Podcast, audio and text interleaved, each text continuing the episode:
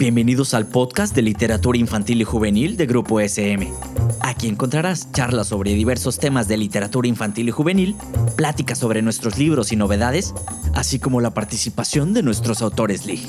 Un espacio especialmente creado para ti, docente, padre de familia y amante de la literatura infantil y juvenil. Hola, bienvenidos a un episodio más del podcast de literatura infantil y juvenil de Grupo SM México. Yo soy Abril G. Carrera y en este espacio nos dedicamos a explorar distintos temas de la literatura infantil y juvenil. Hoy me siento muy entusiasmada porque el día de hoy conversaremos con el autor Alfonso Oregel sobre su nueva novela Juan y sus sombras, la historia de un niño que habita una casa llena de misterios, donde capítulo a capítulo nos encontraremos también con anécdotas de varios miembros de su familia y casi sin darnos cuenta nos iremos sumergiendo en una atmósfera fantasmal que a más de un lector puede poner los pelos de punta. Alfonso Oregel nació en Los Mochis, Sinaloa, en 1961. Es escritor, tallerista y promotor de lectura. Ganó el Premio Nacional de Narrativa Inés Arredondo 2006 con la balada del hombre muerto. El Premio Nacional de Poesía Gilberto Owen 2008 con palabras en sepia. También recibió una mención honorífica en el concurso Barco de Vapor de SM Ediciones con La Venganza de la Mano Amarilla en 2009. El Cucaracho, El Sendero de los Gatos Apachurrados y La Sombra fueron seleccionados por el Programa Nacional de Lectura en 2008 y 2010 para formar parte de las bibliotecas de aula y los libros del Rincón. Además, ingresó al Sistema Nacional de Creadores de Arte de 2013 al 2015 y de 2022 al 2024. Entre otras cosas, también ha coordinado varios talleres en todo el país. Hola Alfonso, muchísimas gracias por acompañarnos el día de hoy. ¿Cómo estás? Muy bien, muy contento de estar aquí con ustedes en este podcast.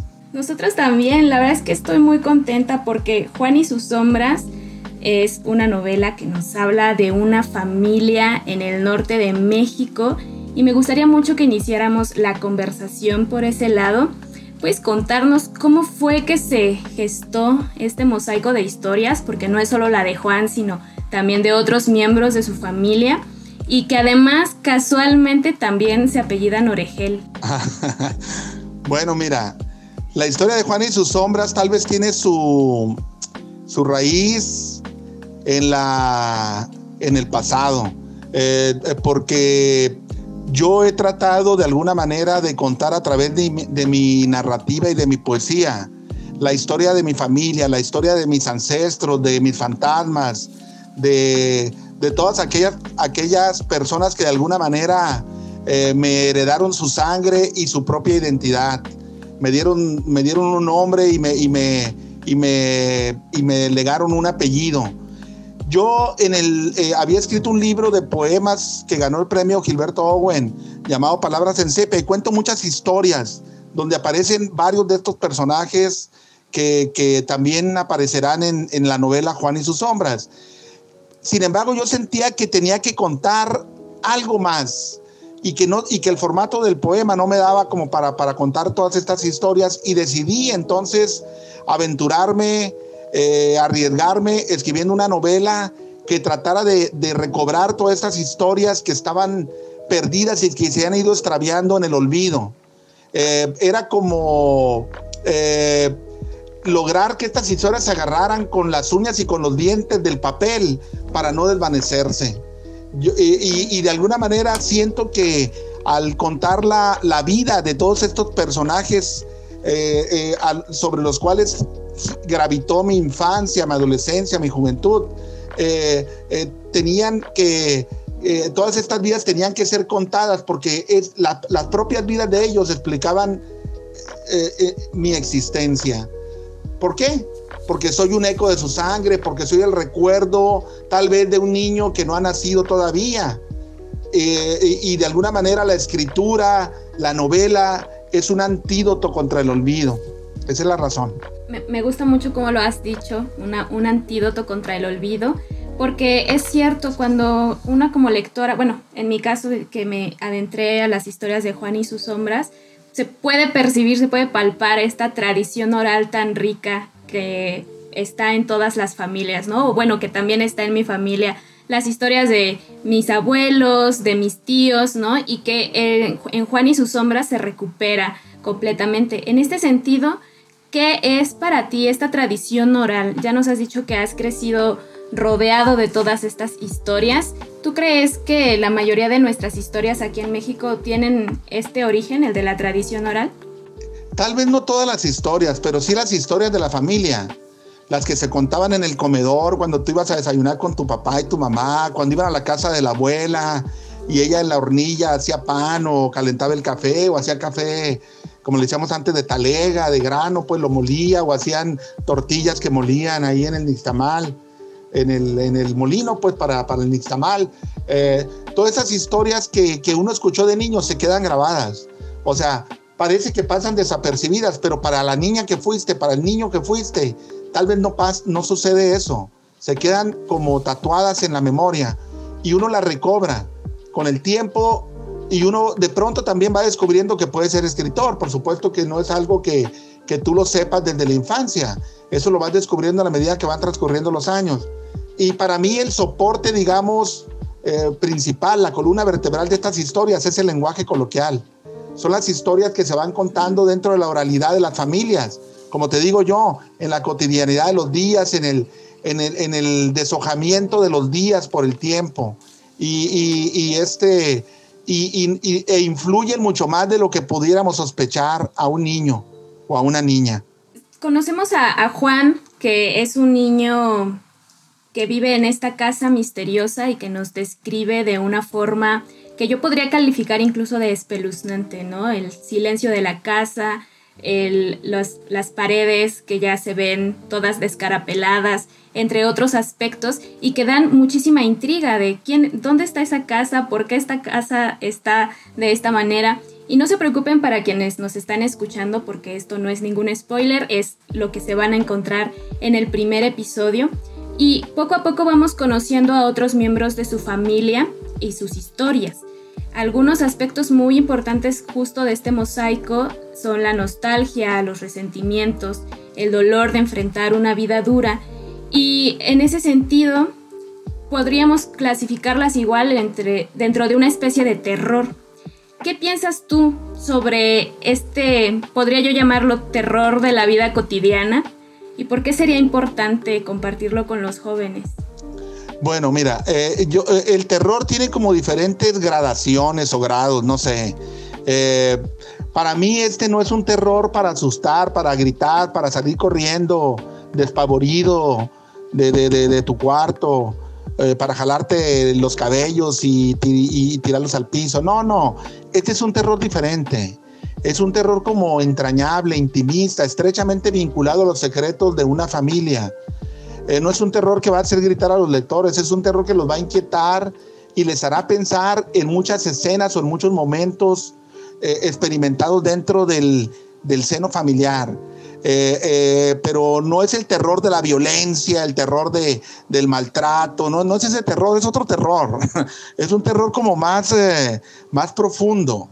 Eh, eh, eh, es un terror que está estrechamente vinculado con nuestra intimidad y con las cosas que callamos, con, con los secretos que, tratamos de mantener sepultados en, nuestro interior. Entonces, ahora, ¿qué pienso? Pienso que es un terror diferente, pero también es un terror que atrae a los lectores, sean niños, jóvenes o adultos, no importa. porque es un terror que, que tú sabes, que no está, que no es tan fantástico, que es el terror que genera a veces las propias, la, propia dinámica familiar. Ese es diferente. En contrapeso, en, en, Juan y sus sombras también encontramos anécdotas un tanto lumínicas, pues reflejan la amistad, la lealtad, la empatía, la bondad. ¿Podrías decirnos cuál fue el episodio que más disfrutaste escribir y que retomara estas características? Mira, en realidad yo fui disfrutando cada uno de los episodios, desde el primero hasta el, hasta el último, que es brutal. Pero, pero hubo dos o tres que a mí me, me, me, me conmovieron, digamos, a pesar de yo ser el autor. Uno es una escena eh, muy dramática que desemboca en una tragedia donde, donde una chica mm, una joven de 16, 17 años sufre una tragedia a partir de, de un, de una, de, digamos, de una ruptura amorosa. Esa es una, que no la quiero, no quiero dar ningún spoiler aquí, por eso no la, no la especifico. Y otra es, que a mí en lo personal me hizo hasta llorar cuando la estaba escribiendo, es el encuentro entre dos seres que se atreven a cruzar la frontera entre la vida y la, muerte y se abrazan. Se abrazan porque se aman, porque se quieren, porque se extrañan. Y, hay una escena que es un poco así, que tampoco la voy a señalar. Pero, pero, y la escena final, la, escena del, con el que cierro todo el círculo, pues me parece a mí que una, es una de las escenas más emocionantes eh, y, termina con, una, con, un, con un, un galope hace que el corazón termine galopando a, toda velocidad. Entonces, este, esas tres tal vez son, pero obviamente me gustaron muchas, muchas más. Es una novela a la que yo realmente le he tomado mucho cariño desde que era un manuscrito, la cuidé, la pulí, me esmeré en respetar la, la integridad de cada uno de los personajes, aunque sufrieran la desdicha, la tristeza, el, abandono, no me importa. Este, sea cual fuere la, la, la, emoción o la desgracia que los embargue, yo, el que los embargara, yo decidí de alguna manera mostrar como el lado humano de estos seres. Y, eh, así fue, fíjate, Abril. Y yo como lectora de esta historia puedo confirmar que se sintió ese cuidado con los personajes Em, esta cercanía también con las historias y el compromiso, ¿no? De poder eh, dar luz a estas anécdotas que igual y solo estaban en el imaginario eh, familiar, ¿no? Otra pregunta que tengo es, ¿podrías compartirnos parte de tu proceso al escribir esta historia? Tengo curiosidad de si sucedió por ahí algo paranormal mientras convocabas a Juan y sus sombras. Pues mira, en la, en la creación de esta novela no sucedió nada paranormal. Lo único paranormal fue el, coronavirus, la pandemia del coronavirus. Ese sí fue una, un, terror generalizado que cayó sobre todo el planeta Tierra. Pero no, ese no, hasta cierto punto pues no era un terror, este, digamos, eh, el, fuera de este mundo. Eh, no, o de ultratumba pero lo, que sí ocurrió, eh, que está vinculado con situaciones paranormales, fue durante mi, durante mi infancia. Es decir, yo fui un niño, yo nací en el 61, entre el 61 y el 71. A mí me tocó ser testigo de la muerte de tres de mis hermanos y de mi abuela en la propia casa donde nosotros vivimos que es la casa de alguna manera donde, donde la casa protagonista que aparece aquí. Y, y, la, y, me tocó ver a mi mamá totalmente eh, vulnerada por el dolor de la pérdida de sus hijos y de mi hermana. Bueno, de mis tres, de mis de mis tres hermanos y de, y de mi abuela, de la mamá de mi mamá. Y eso hizo que mi mamá se convirtiera como en un, en un, en un, en una sombra errante que deambulaba de un lado a otro de la casa y que se la pasaba postrada con las manos, eh, eh, eh, con, la con la cara hundida entre las manos, llorando y llorando.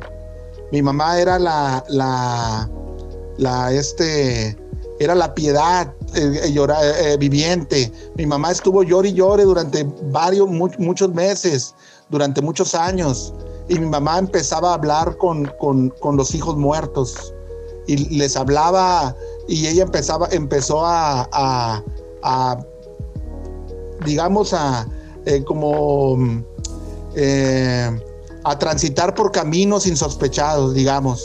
Y eso sí a mí me influyó bastante porque muchas de las cosas que aparecen en la novela son cosas que yo vi que yo vi ahí en la casa. Por ejemplo, voy a, no, no, no ni spoiler, porque aparece casi en las primeras páginas. Eh, por ejemplo, me, encontraba lechuzas adentro de las recámaras, en lo que es la, el, el closet. Ahí estaba una lechuza, por ejemplo. Ahí aparecían lechuzas. Luego encontraba en la jardinera, en una parte que le decíamos la jardinera que estaba al final de la casa, encontrábamos de pronto figuras como muñecas de trapo enterradas mm, y otras cosas más. Entonces a mí me tocó, me tocó vivir esa infancia, eh, digamos, llena de, de, signos extraños.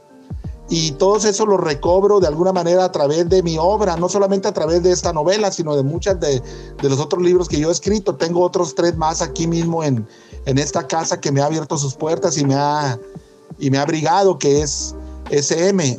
Entonces a quien le tengo obviamente mucha gratitud.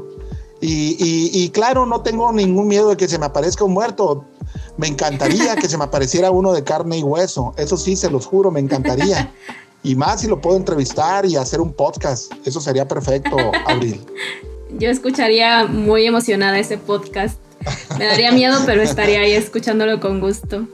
Oye, y otro aspecto muy genial de Juan y Susan, bueno, es que no les hemos contado tampoco, que se narran episodios de, la, de varios familiares de Juan y eso implica regresar en el tiempo a un México de principios del siglo XX, hace 70 años, hace 50 años.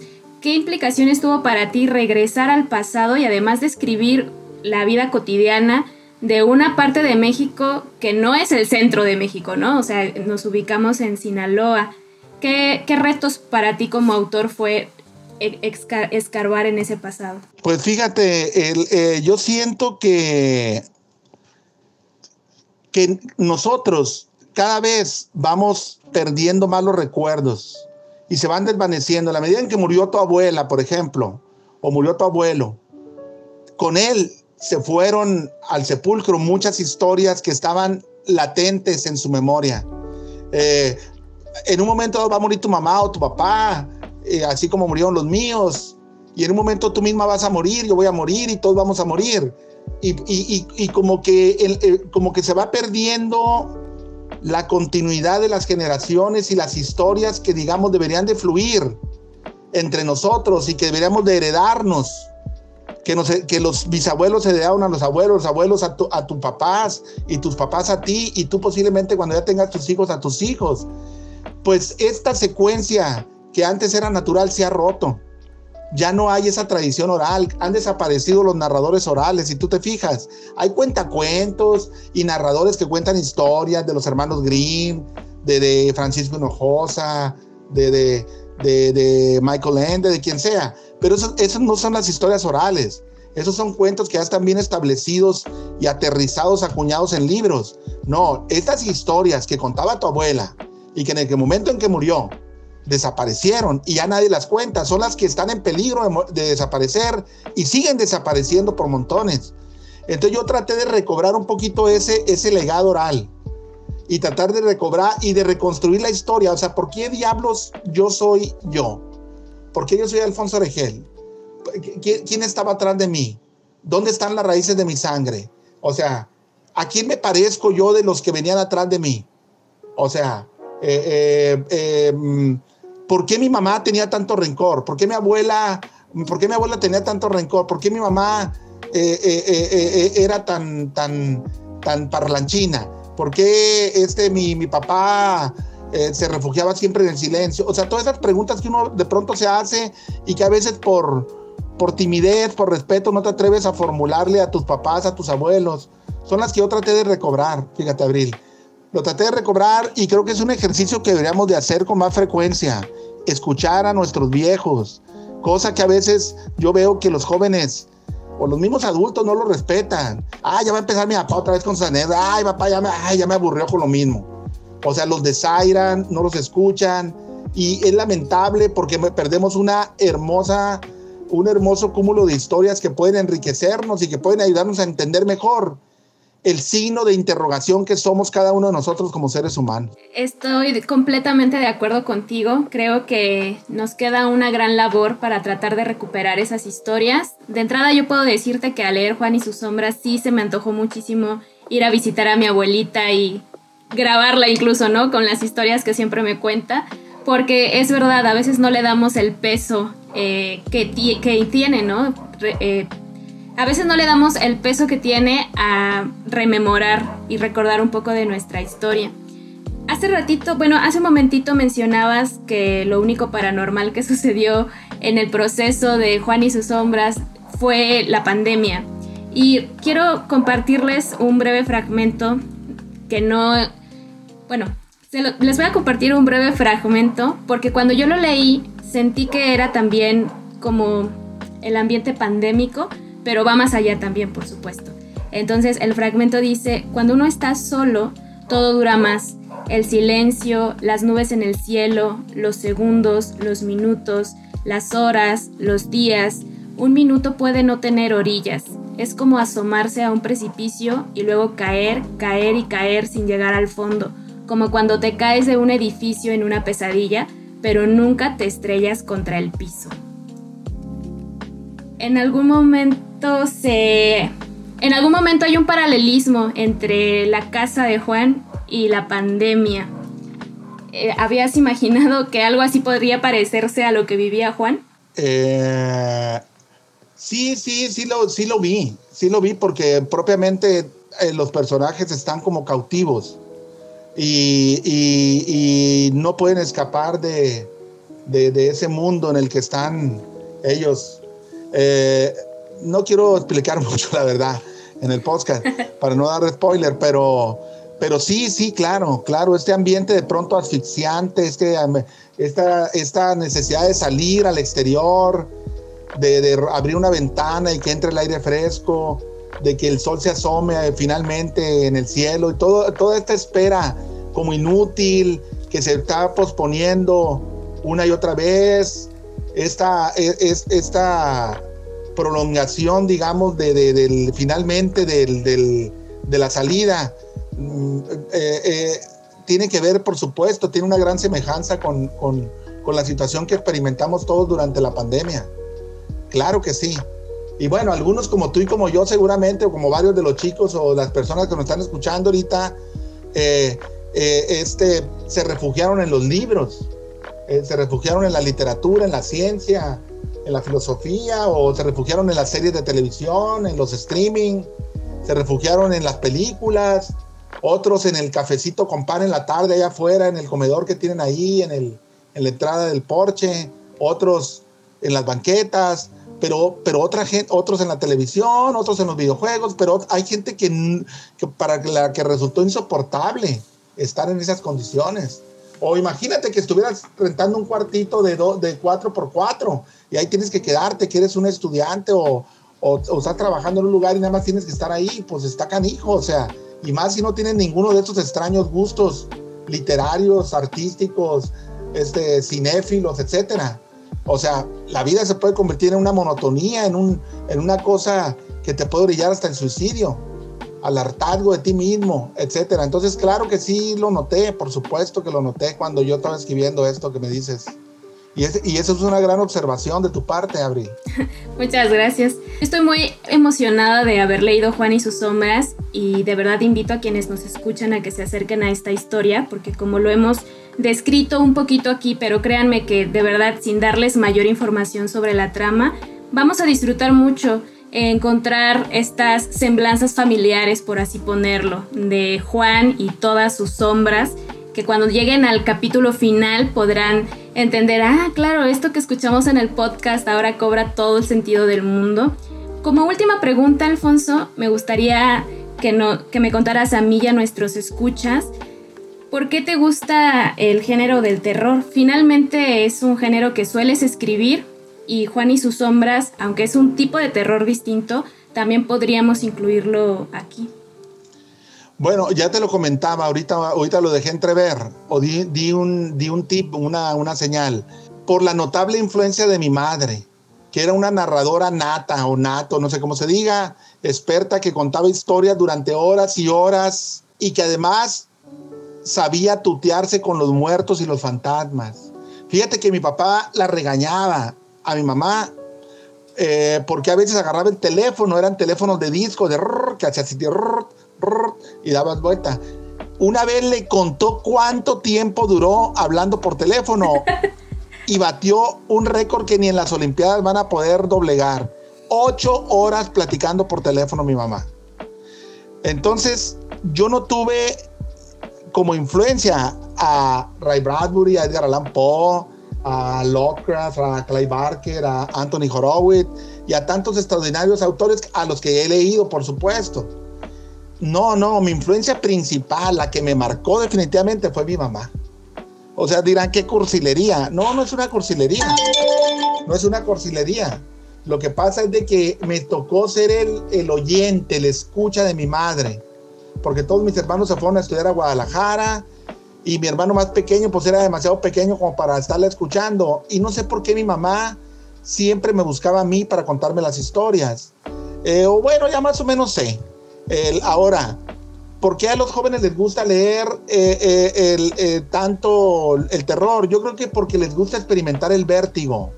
La extraña sensación de que vas a morir, aunque sabes que no te, va a, no te va a pasar nada, porque solamente tienes el libro abierto de Juan y sus sombras entre las manos.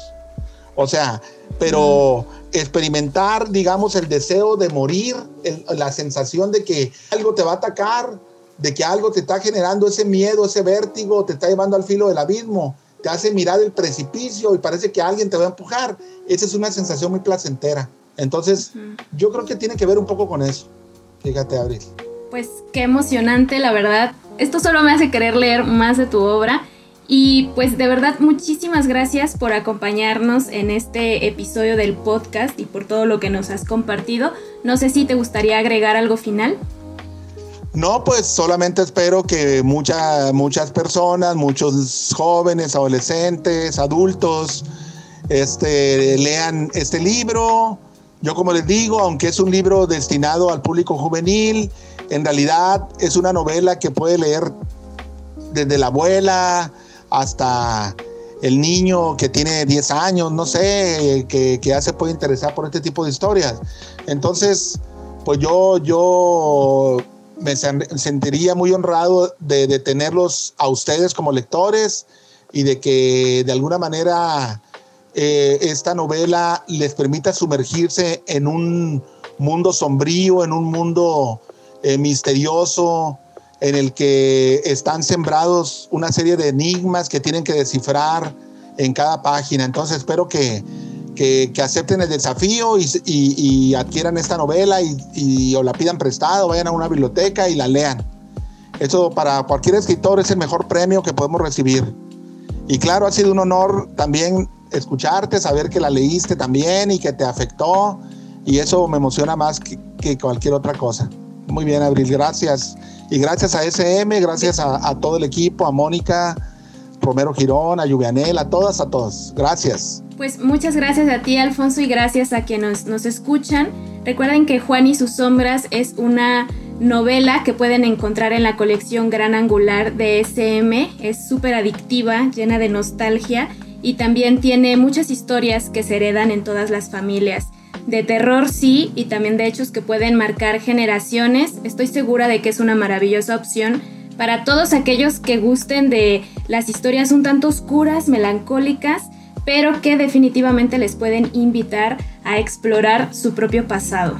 Nos escuchamos en el próximo episodio, que tengan un gran día. Hasta pronto. Esto fue un podcast producido por Grupo SM. No olvides suscribirte al programa para que no te pierdas ninguno de los episodios. Síguenos en nuestras redes sociales y nos vemos en la siguiente ocasión.